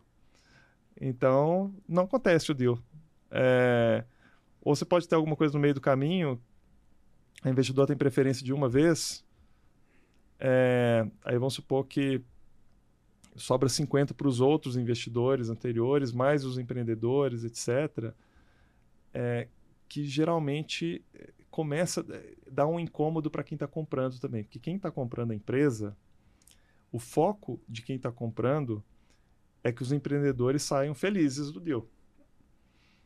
Felizes não só na, na concretização do deal, mas geralmente os fundadores, e aí tem cláusulas de earnout para os fundadores ficarem. Ficarem um ano, dois anos, três anos, é, fazendo a transição, tocando a empresa, que eles, a gente parte do princípio que eles tocavam bem a empresa, e se a gente simplesmente tirar os fundadores no dia 1, a gente vai destruir valor. Então, você quer que os empreendedores fiquem, fiquem motivados, incentivados, felizes. Então, se você faz um deal que você está colocando boa parte da grana na mão dos investidores que vão sair no dia seguinte e os empreendedores não vão ficar felizes, o que, que acontece também? Você não faz o deal. Você fala, cara, está muito marginal para os empreendedores. Eu não vou, eu não estou aqui para remunerar investidor. O investidor, no final, a remuneração dele é, um, é uma consequência, mas o que o comprador quer não é deixar os investidores felizes, é deixar os empreendedores uhum. felizes e motivados, que é com quem você vai manter o relacionamento por um tempo razoável. Então, às vezes, o valor até é suficiente para remunerar os investidores e ainda sobrar algo para os empreendedores, mas se esse algo é marginal, é, talvez não seja uma decisão sábia fechar o, o negócio também. Então, essas são as coisas que talvez são histórias não contadas e que acontecem mais frequentemente do que o que a gente imagina, uhum. dos deals que não acontecem. Uhum. Porque é, são negociações confidenciais, né? então são coisas que é, você não vê ninguém contando. E o empreendedor que vendeu a empresa e vendeu com gostinho amargo também não costuma contar. Não vai falar história triste, né? o investidor também que saiu também com gosto amargo, ou que para ele foi ok, mas com o empreendedor gosto amargo, o investidor também não. O post não, no LinkedIn é sempre bonito, é né? É sempre bonito. A notícia que sai na, naquela newsletter bacana é sempre bacana, é sempre bonita e todo mundo está feliz. Todo mundo feliz, né? Mas tem muitas histórias é, não tão felizes assim que se originam disso que a gente comentou no início talvez de rodadas, é, evaluations é, esticados. talvez esticados, né? É claro que tem casos de sucesso que as rodadas é, poderia dizer que são esticadas, mas que no final deu certo para todo mundo. Aquela empresa explodiu, bombou e fez IPO e todo mundo saiu feliz. É, mas estatisticamente esses casos são, são menores. É a história de 80% dos empreendedores acharem que eles vão ser o 1%. Assim, não dá match. É... Mas é desafiador, né? Porque todo investidor quer um empreendedor com sangue nos olhos e achando que ele é 1%. Uhum. então, nenhum não... investidor quer investir no empreendedor que acha que ele está na média, né? E não está errado o investidor. E não está errado. Né? E no fim, é, o, o, acho que a principal questão aqui é que quem paga a conta, na grande maioria, é o empreendedor. Né? Exato. É o fundador, né? E assim, a gente costuma. Porque a estatística está tá contra, tá contra ele. ele. Tá contra ele. A probabilidade de você vender uma empresa a um bilhão é desproporcional à probabilidade de você vender a 100, a 50, a 10. E ele está né? apostando em uma empresa, que é a dele. Isso, exatamente. Né? E os investidores podem julgar com essa e, e, não estão errados, né? Para deixar claro também, não é uma crítica aos investidores. É o mas, jogo. Mas são, são incentivos. Eles estão alinhados em várias coisas, mas tem alguns pontos em que tem incentivos não tão convergentes assim. Então, o investidor está investindo em 20, 30, 40, 50 empresas e ele pode é, até, até by design, é, por, por design, ele algumas dessas 50 empresas, ele está ok que vão dar errado. Uhum. Mas o empreendedor é uma empresa, né? Ele não está ok em que vai dar errado não. a empresa que ele está há 5 anos, 10 anos. É. Então o jogo é diferente. E é engraçado, a gente tem um, uma, um caso de uma empresa que a gente vendeu que foi um pouco similar a isso, né? Dadas as proporções, mas imagina que foi algo que foi avaliado pelos investidores a 50 e foi vendido a 100. Então eles tiveram é, o retorno do capital.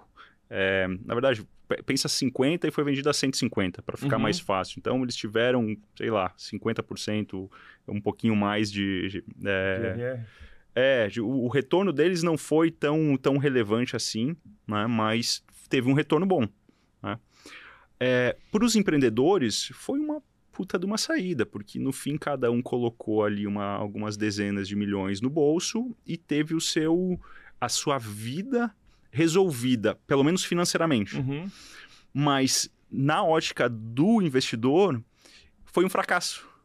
E foi e, e, o mais, eu acho que é surpreendente de tudo isso, que foi verbalizado que a empresa foi um fracasso, mesmo sendo vendida por mais de 100 milhões é, de reais. Né? Mesmo uhum. todo mundo tendo retorno, tendo o, o só, os, os empreendedores tendo o seu patrimônio ali realizado, né? Mas para o investidor foi, puxa, cara, essa empresa que não deu certo. Ou foi né? uma mais ou menos, né? Foi assim, um negócio que. A que deu três vezes, duas é... vezes, é mais ou menos, é ele está mirando na que vai dar 20, 30, 50 vezes. Exatamente, exatamente. Então, e por isso a gente costuma brincar lá que quando a gente vê essas grandes rodadas né, de investimento, a gente acende uma vela, né? Ao invés de parabenizar, porque, cara, é a probabilidade de você. Tá, tá jogando contra a estatística. E acho uhum. que você uhum. foi super didático em falar, né? Não poderia falar melhor como que é esse processo e como que, eventualmente, esse processo ele pode é, ser um tiro no pé. Né? Exato. E, e é algo difícil para o empreendedor aceitar, né? Acho que esse que é, porque o empreendedor ter o crescimento como opcionalidade é uma coisa. Né? Então, assim, ele identificou que tem uma demanda. Putz, eu posso expandir para mais 20 países porque esse produto. Eu tenho product market fit, internacionalizável, é uma puta oportunidade, vou crescer. É uma coisa. Ele já tem o investimento com a pressão de ter que fazer isso, talvez antes, antes da hora é também é, é, é, também danoso, né? Ou seja, além do problema de captar dinheiro demais com valuation alto demais, ele tem a pressão para gastar mal esse dinheiro, porque se ele é, começa a criar incentivos errados, né? uhum. né? E aí o que que acontece também é você tem uma história é, ruim para contar para conseguir levantar outra rodada, porque você começa a entrar numa armadilha de que para a máquina continuar girando, você precisa levantar outra rodada. Uhum. Então você não consegue sair pelas razões que eu comentei, porque o, o valor já não, não casa, você não conseguiu entregar o crescimento da é. empresa compatível com o que alguém estaria disposto a pagar, e ao mesmo tempo você tem que contar, você começa a ficar numa armadilha em que você tem que contar uma história de crescimento e manter essa história viva para conseguir captar outra rodada. Uhum. Para talvez aí lá na frente você tentar de novo. Então, você entra numa corrida dos ratos que é, é difícil sair. é, e, a, é. e, e a, a, primeira rodada, apesar de ser extremamente difícil, ela acaba sendo a mais fácil. Porque você não precisou necessariamente demonstrar ou realizar o resultado que você vendeu.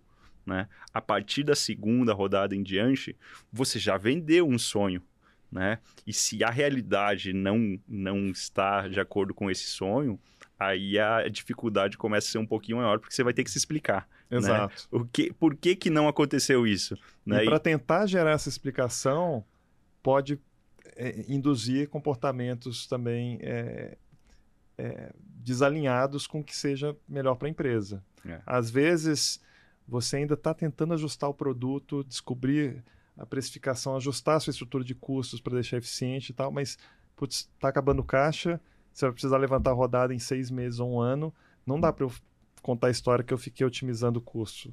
Eu, eu tenho que mostrar que eu, que eu sigo crescendo. É. Então, você acaba tendo que gastar mais capital uhum. é, para poder ter essa história. Porque você fala, putz, a minha saída vai ser eu contar uma boa história e eu levantar a próxima rodada. E, e isso está desalinhado com o que você precisa fazer, que é, cara, arrumar a cozinha, deixar arrumar a casa, uhum. pausar um pouco o crescimento. Então, é, um, é uma escolha de Sofia, né? É desafiador, é. para dizer o mínimo. É. E já que a gente explorou bastante disso, né, é, eu queria só é, perguntar um pouquinho sobre é, o Melifan. Né? Hoje vocês é, estão em busca de que perfil de negócio, que frente que vocês estão olhando é de alguma forma similar ao que vocês estão olhando também, como você comentou, das áreas ali que podem ser oportunidades para M&A, ou não necessariamente, vocês podem ter também até mesmo um viés de retorno financeiro dentro dessa frente. Né? Não sei se seria apenas estratégico de falar, poxa, como a gente pode se aproximar de empresas que eventualmente podem ter alguma sinergia seja de parceria ou até mesmo um eventual M&A, né? Mas também pode ser alguma oportunidade de investimento para dar algum retorno. O que, que como é que funciona? Conta um pouquinho sobre. É, o Melly Fund ele foi evoluindo ao longo do tempo. Existe desde 2013. É, eu, eu cuido da área desde 2018 para 2019, então já existe antes até eu, eu estar até no Mercado Livre. É, e ele foi passando por diferentes fases. A fase inicial, 2013 até 2016, a gente fala Melifund 1.0, o foco dele era em fomentar o ecossistema. O Mercado Livre tinha acabado de abrir as APIs para que outras empresas pudessem desenvolver soluções em volta do Mercado Livre. Então, um sistema de é, dashboard de vendas, sistema para é, cadastrar produto, é sistema um, de CRM. É o marketplace do marketplace. Como se fosse o marketplace do marketplace. marketplace para desenvolvedores uh -huh. que quisessem, né? Então, para fomentar a, aquele ecossistema que ia ser criado, é, a gente investiu em startups. Investiu tickets, 50 mil dólares, 100 mil dólares.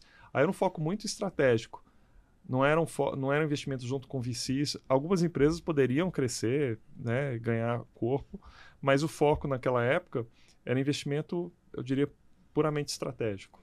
É, e tickets pequenos e foco muito melicêntrico, né? Então, uhum. tinha, tinha que ser empresas que estavam desenvolvendo soluções é, usando aquelas APIs. É, depois, de 2016 a 2019, mais ou menos, a gente começou a investir em algumas teses, junto com fundos de VC, em teses é, de empresas que poderiam ter sinergia com o Mercado Livre, mas que não necessariamente já tinham sinergias, mas eram teses mais distantes. É, é, a gente investiu nessa época, por exemplo, em empresas, empresa de, de ingresso de eventos, porque a gente pensava, pô, alguma hora Pode a gente quer vender de tudo, pô, pode fazer sentido a gente uhum. entrar em eventos, vamos ficar próximo. É, a gente investiu em empresas de identificação digital, porque pode ser que a gente incorpore alguma coisa dentro do Mercado Livre, a gente passou até a ser cliente dessa empresa. Então, assim, teve uma série de empresas que a gente investiu, teve empresa de logística, quando a gente ainda não tinha área logística, a gente investiu. É, mas o que, que acontecia nessa fase? É, então, essa foi a, a segunda versão, a gente está na terceira versão agora.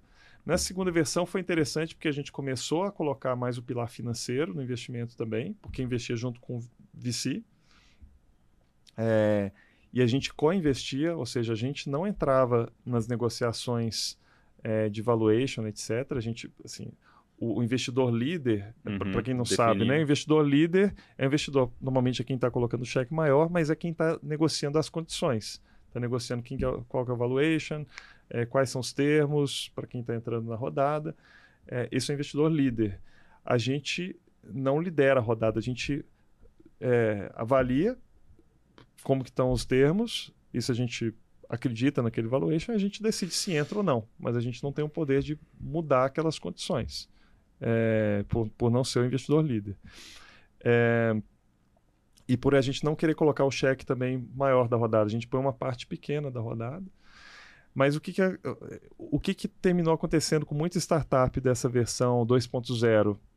É, como eram teses ainda mais é, abstratas, é, a gente é, apostava que no futuro talvez pudesse fazer alguma coisa com as startups. O que, que a gente viu que acontece com muita frequência? Parece óbvio falando aqui, mas é, ao longo dos anos é muito comum a startup ajustando a estratégia e, e, pivotando de forma um pouco mais radical ou forma mais, é, mais sutil.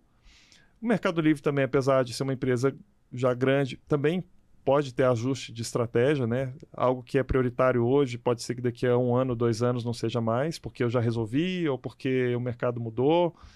É... E aí o que acontecia? Aquela tese no ano um fazia muito sentido Pô, cada empresa foi para um lado, no ano 3 não faz sentido nenhum, porque aquela empresa de logística que tinha warehouse agora focou só em tecnologia. Putz, mas eu também só tenho tecnologia agora, então tecnologia, eu preciso de uma que tem estrutura física, que era aquilo que você tinha dois anos atrás. Uhum. É, e aí é mais difícil você concretizar a sinergia. Ou seja, fica o pilar financeiro, ok, mas a sinergia, que é o que a gente se propõe a fazer também, não ficava tão é, viável assim. E aí podia gerar frustração para os investi outros investidores e para as startups. Por mais que a gente nunca, seguindo a cultura do Mercado Livre que eu falei no início, a gente nunca promete, a gente prefere fazer primeiro e depois contar que fez, né? E às vezes nem conta que fez, deixa deixa descobrir, deixa descobrir o que fez. É, a gente aplica isso no, no, no Melifund. A gente não promete que va vamos fazer mundos e fundos e que vamos é, é, mudar a vida da empresa. Não, a gente prefere mostrar o que, que a gente já fez. É, então, nesse a versão 2.0 tivemos resultados misturados. Algumas sinergias a gente conseguiu, outras não. E o que, que a gente tem feito agora, versão 3.0? O pilar financeiro continua muito forte, ou seja, a gente investe em empresa em que a gente acredita que tudo dando errado em termos de sinergia, financeiramente ela vai retornar capital. Então, isso tem que estar tá ali. Mas a gente, é, a gente olha para sinergias de forma mais concreta. Ou já tem que estar tá acontecendo, ou já tem que estar tá bem desenhado, falando, ó, tem um plano que a gente vai fazer X, Y, Z, num prazo tal, já conversou com a área do Mercado Livre, que seria o, o, o sponsor, uhum. é, e a gente, a gente tem que ter isso de forma mais concreta um pouco. Qual que é o downside disso? É, porque tudo é um trade-off, né? É, o downside é que você acaba é, investindo menos em coisas muito disruptivas. Porque muito disruptiva, por definição, não tem a sinergia super clara. Uhum. Então a gente hoje está nesse momento que é, geralmente são sinergias mais adjacentes e mas em empresas mais maduras um pouco, ou seja, não é aquela empresa PowerPoint, é a empresa que está no, no seed, pre-seed, geralmente é a empresa que está levantando série A, série B, uhum. é, e a gente entra com tickets, às vezes a rodada é uma rodada de 10 milhões, de 20 milhões, a gente entra com um pedacinho da rodada, entra com 1 milhão de dólares, com 700 mil dólares, é, mas em empresas mais maduras, mas com sinergias já claras. mais claras. Tá? Esse é o momento que a gente está hoje. E mas é, a gente poderia argumentar isso. Pô, será que faz sentido ter um, uma caixinha para investir em ideias mais malucas, mais disruptivas, que por definição não vão ter sinergias super claras de início, né? É, e eu acho que em algum momento a gente pode voltar até essa caixinha, mas a gente quer ter um portfólio, de um, um percentual do portfólio que a gente já tenha sinergias rodando. Então o momento hoje está nessa, o 3.0 é, olhar sinergias. Pode virar um M&A? Pode, mas isso não faz parte da tese. Não tem tá uhum. que estar na tese, falar, essa empresa a gente quer estar tá aqui porque a gente quer comprar. dando certo, vai tem, tem empresas que a gente Vou dar um exemplo. É, sei lá, a gente tem investimento numa empresa nos Estados Unidos chamado, chamada Paxos. É o nosso principal parceiro de cripto. É a nossa infraestrutura de cripto e a gente foi o primeiro cliente, a gente possibilitou eles virem para a América Latina. Uhum. A empresa tem sede em Nova York não, não é uma empresa que a gente compraria. É, uhum. tem, tem negócios em vários lugares do mundo, trabalha com trabalha com PayPal nos Estados Unidos. A gente não quer ser dono de uma empresa que está em outros países que não são nosso foco, que tá... e muito menos vou comprar a empresa e, e, e fechar esses negócios uhum. dela. Então, assim, é uma empresa que não tem nenhuma chance da gente fazer aquisição e a gente investiu porque a gente consegue ajudá-los aqui na América Latina. Eles foram um parceiro que a gente selecionou a dedo, é, que na época que a gente selecionou foi tido como o melhor para aquilo que a gente se propunha fazer. Então, assim, não tem que estar tá M&A na mesa, mas tem casos que a gente investe e fala, putz, quem sabe pode, pode. dando certo, pode ser um M&A, mas não é, não é uma condição é, para a gente investir, não. Entendi. Então, a, talvez a condição principal seria ter algo, é, algum projeto que poderia já ser encaminhado junto à sua Sim. equipe. Ou pelo menos já desenhado em Uhum. conjunto. Falar, isso aqui é possível, dá para fazer, a gente consegue pelo menos tentar. Aí já começa a, a fazer mais sentido. Isso, fazer sentido para a startup também, né? A gente quer também que o empreendedor fique feliz e os investidores também fiquem felizes é, em ter a gente junto, Uhum. né? Porque também é um jogo de longo prazo. A gente não quer investir, prometer é, e, e ao longo do tempo a gente ter um histórico de, de coisas não cumpridas, né? Então a gente prefere, de novo, construir pouco a pouco e que a reputação é, fale por nós. E como é que essa turma geralmente é, chega até vocês? Vocês fazem uma busca mais ativa, de acordo com as é, demandas internas de vocês? Ou é algo mais oportunístico, no qual apareceu essa oportunidade, algum assessor ou algum empreendedor chegou e vocês avaliam, poxa, o que, que tem de sinergia aqui dentro?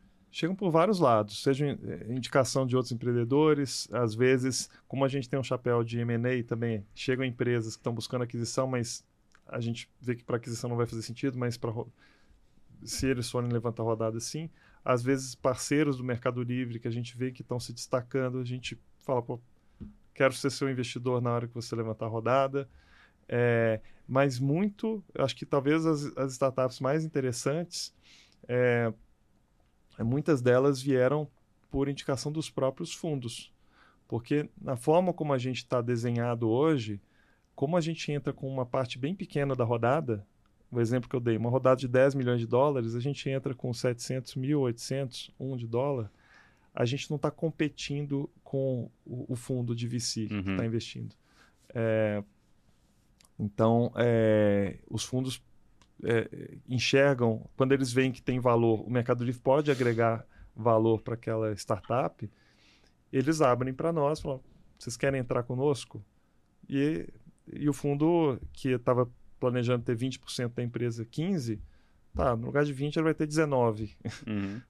é, vai ter 18%, e o Mercado Livre aumenta a chance de sucesso da empresa. Então fica um bom negócio para todo mundo. Então, como não tem essa competição, a gente consegue ter esse trânsito mais aberto com, com os fundos. E, e aí, o que, que é bacana, né?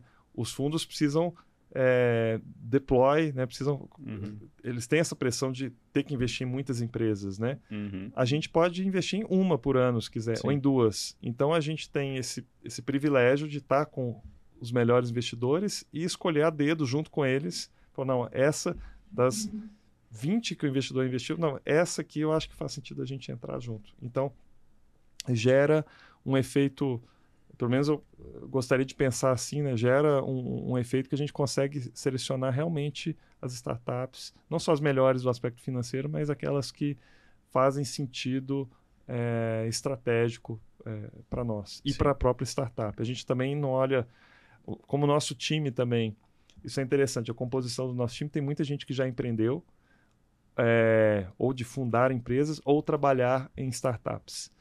Então tem muita empatia também com o Uhum. empreendedor. A gente nunca olha só do ponto de vista do Mercado Livre. A gente olha falando, isso aqui o empreendedor vai ficar feliz no longo prazo, ou isso que é, a gente está pedindo, se eu estivesse na cadeira dele, eu veria com bons olhos ou não. Então isso- ajuda também, eu acho que a, a- a gerar um círculo virtuoso de atrair os melhores empreendedores, né? Porque se, eu acho que a longo prazo, se você é um fundo que é, é visto pelos empreendedores como muito é, leonino, você começa a ter seleção adversa. Né? Uhum. Então, empreendedor ou desavisado ou desesperado que, que vai é, topar ter você como, como É. sócio. E isso é ruim no longo prazo para todo mundo, né? Muito bom, muito bom. Renato, infelizmente estamos chegando ao final. Tem mais uma série de perguntas aqui, dava para ficar até mais umas quatro horas, mas vamos, vamos te liberar aqui. É, mas eu queria só é, pedir para você é, compartilhar talvez alguma recomendação, alguma dica para esses empreendedores que estão nessa jornada eventualmente de M&A ou até mesmo como a gente explorou bastante captação, né? Para que eles estejam em melhores condições ou que eles possam ter maior probabilidade de sucesso, se- seja, o que for sucesso, né? Pode ser uma saída, pode ser um valor, é, é, en- enfim.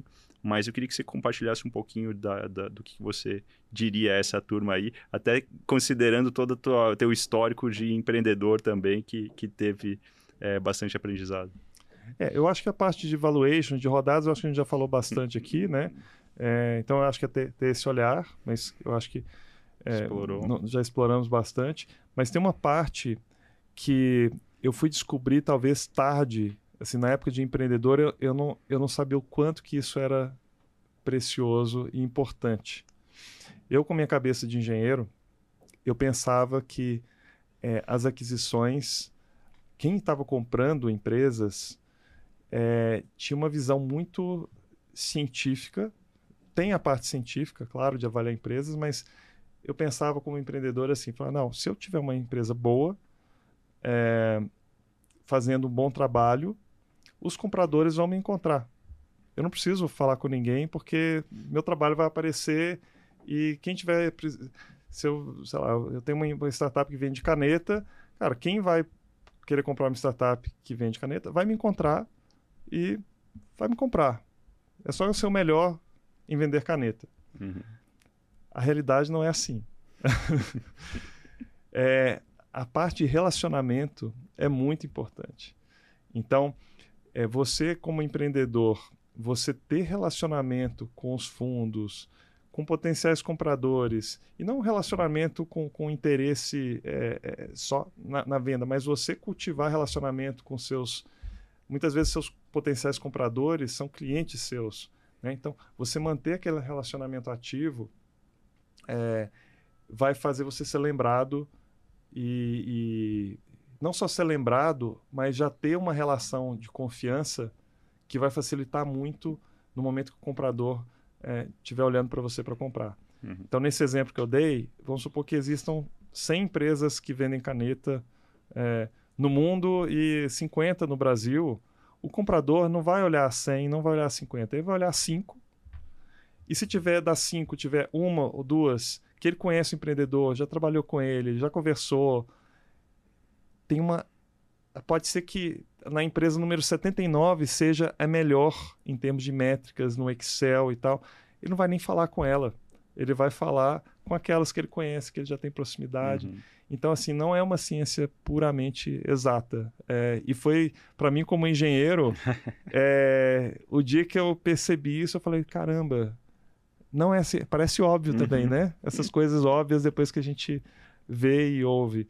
É, mas é, talvez a, o grande aprendizado para mim foi isso: o quanto que a parte relacionamento, a parte humana, tem um fator, é, tem um peso importante na hora de concretizar um, uma transação. E na hora, pelo menos, de você ser visto e ser lembrado é, num pool de, de empresas para serem compradas. Muito então, bom. Não, não minimizem esse, esse fator que ele, ele pesa. É muito bom. E é, e é engraçado você falar, porque a gente é, geralmente bate muito nessa tecla junto aos nossos clientes de, de que forma que a gente consegue se aproximar desses compradores. E pode ser de várias formas, né? Pode ser desde uma parceria, desde uma relação cliente-fornecedor, mas também pode ser tão simples quanto falar: vamos se conhecer? Vamos tomar um café? E, e essa relação começar a nascer a partir disso, né? Então...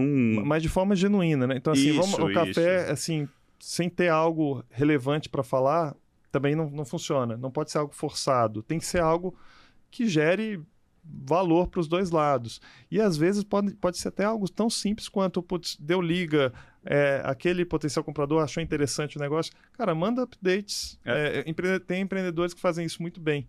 Pega um pool de potenciais investidores, potenciais compradores, a cada dois meses, três meses, envia um update. Ó, meu negócio está ainda assim assado. Uhum. Assim, você é, vai gerar a, a lembrança e engajamento.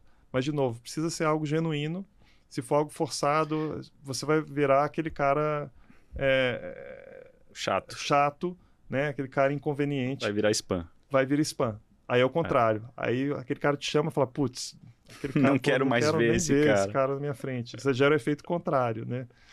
Então, mas sendo genuíno, tendo conteúdo para as discussões ou para os e-mails, etc., eu acho muito válido e muito, muito útil Então, da mesma forma que a gente fala, né? Melhor momento para você pedir dinheiro emprestado é quando você não está precisando. É, o melhor, melhor momento para você cultivar os relacionamentos é quando você não tem um alvo específico. Putz, eu preciso vender a empresa nos próximos três meses. Não é uhum. aí que você vai começar a cultivar o relacionamento. Já tem que ser antes, quando você não está pensando em comprar, em vender. Uhum. Então, é, é, a grande lição que eu aprendi a duras penas de, depois de muito tempo. Mas se eu pudesse dizer isso para mim lá atrás, teria me encurtado vários caminhos. Excelente, excelente. Renato, queria agradecer, muito obrigado aí por compartilhar um pouquinho da sua experiência. Eu acho que foi super rico, super didático. Eu acho que não conseguiria é, ser tão didático como foi. E espero que, que, tenha muito sucesso aí nas transações, que tenha, seja investimento, seja em M&A, seja em parcerias, que, que seja muito bem, bem compensado aí todo esse esforço. Obrigado, parabéns, parabéns pelo podcast, obrigado pelo convite. Espero que o pessoal tenha gostado e, e e consiga aí extrair alguma coisa interessante do que a gente conversou hoje. Com certeza, com certeza. Pessoal, a gente encerra esse episódio por aqui e novamente eu deixo o convite para vocês acompanharem, seja nas mídias sociais da Questum, ou seja no, no YouTube ou, no, ou nos tocadores de podcasts preferidos de vocês. Fiquem super à vontade para nos seguir. E é isso. Nos vemos em breve. Até o próximo episódio. Tchau. É isso aí, pessoal. Estamos chegando ao fim de mais um episódio do Better Deals. E para não perder as próximas conversas, nos acompanhe no seu tocador de podcasts preferido. Obrigado pela sua companhia e até breve.